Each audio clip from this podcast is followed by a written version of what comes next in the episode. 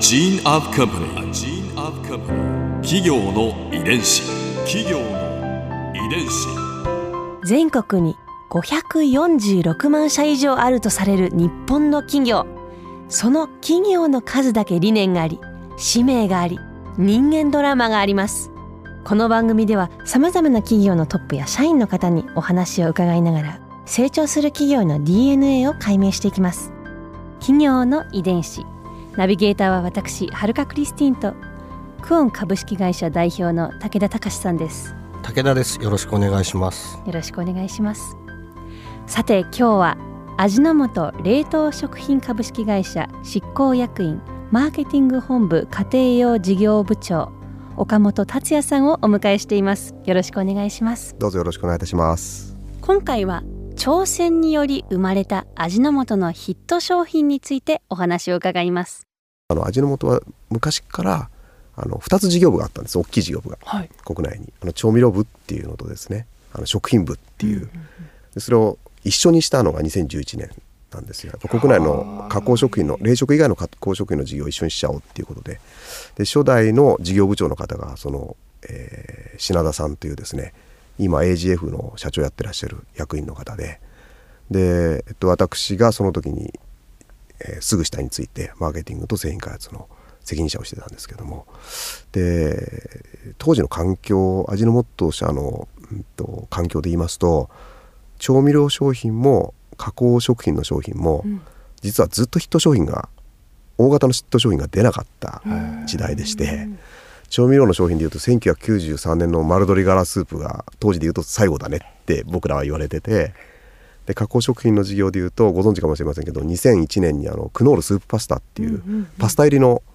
あのカップに入ったあのものを出してそれが最後だねって言われててもう10年経ってたんですねそれから。でヒット商品がないとお前らどうすんだっていう話をずっと言われててその一緒にの事業部になるちょっと前からあの両別れてた時からですね新しい新事業を作ろうよっていうプロジェクトが回ってたんですよ。でちょうどその2011年に一緒になったぐらいのタイミングでいいその新製品の種が3つぐらいこうできてきたんです、同時に。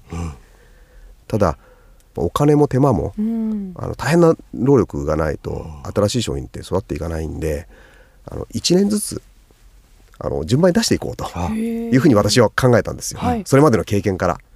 やっぱお金もかかってしまうし、うん、ひょっとすると一気に出してしまうとあの、まあ、私ども事業なんで利益があのたくさんお金かかったりとかして、利益が厳しくなってしまう社内のリソースだってそうです有限ですしね、営業の皆さんのやっぱり力とかも分散してしまいますし、うん、まあ、広告もおそらく分散してしまうしどうしようかなっていうことで一つずつ出していったらどうかという話をまとめ上げて、当時のその品田事業部長にお話をしたんですね。いや岡本君あのいいチャンスだからあの一気にいったらどうだという話をいただいていやちょっとそれは難しいと思いますよと。真逆の回答が、ええ、はい、ちょっと難しいと思いますと。でやっぱお金もかかりますし、うん、なかなか利益予算が組めない状態になってしまうのであの味の素のあのやっぱり経営会議ですとかなかなか社内的な調整が難しいんじゃないでしょうかっていうふうに申し上げたところそのあの品田事業部長がですねいや今までね、うん、ずっとできなかったものができたんじゃないかと。でこれは一気にいったらもしかしたら味の素の今のちょっとあのスタックしてる状況を一気に変えられるかもしれないよと。でこういう時はやっぱ勢いが大事だから行こうというふうにおっしゃったんですよ。まあ、ちょっとずつ実はあの半年ぐらいずつ時期はずれてたんですけども、はい、そのほぼ年度の中であの3つの新しいチャレンジをですねしたというのが非常に大きな私にとっては出来事でしたね。企業遺伝子。ちなみにその時に出た商品は何なんですか、うんうん、すごい最初ちょっと早く出したのがあの、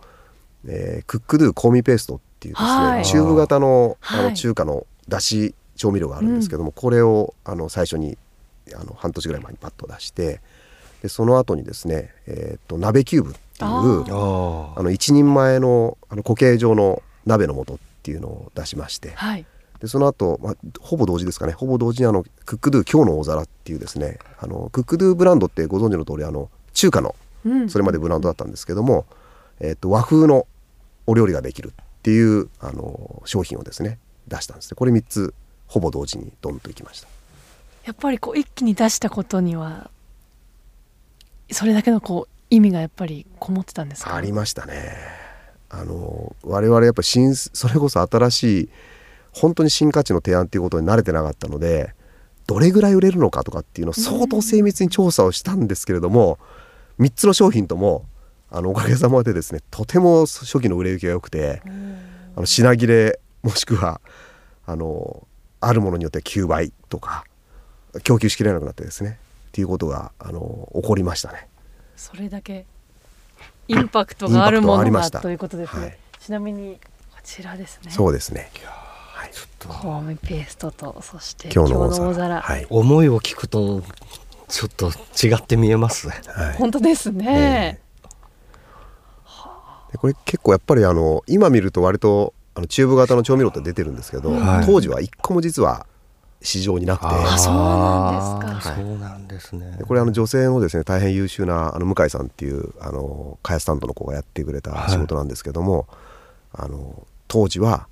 チューブのもの出すって言ったら周りにいた同僚の人たちがそんな歯磨き粉みたいなもの売れるわけないだろうって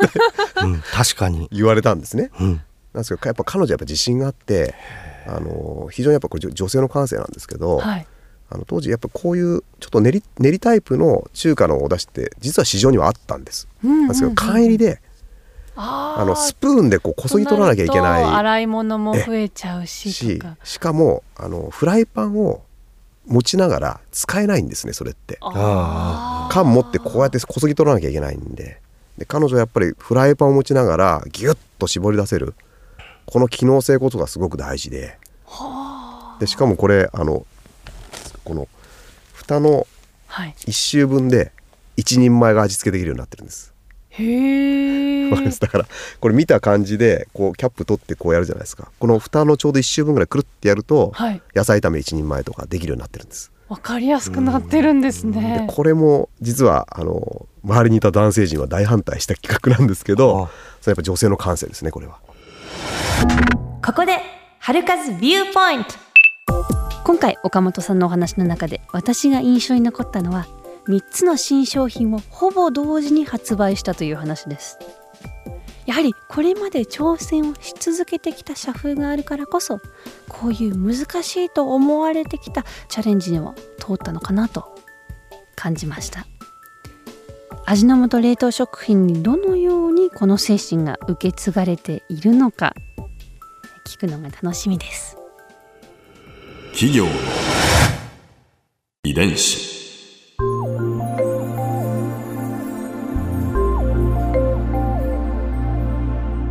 さてこの番組はポッドキャストのほかスマートフォンタブレット向けアプリ JFN パークでも聞くことができます。お使いのアプリストアからダウンロードして企業の遺伝子のページにアクセスしてみてください。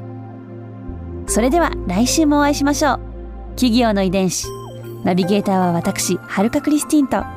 クオン株式会社代表の武田隆でした。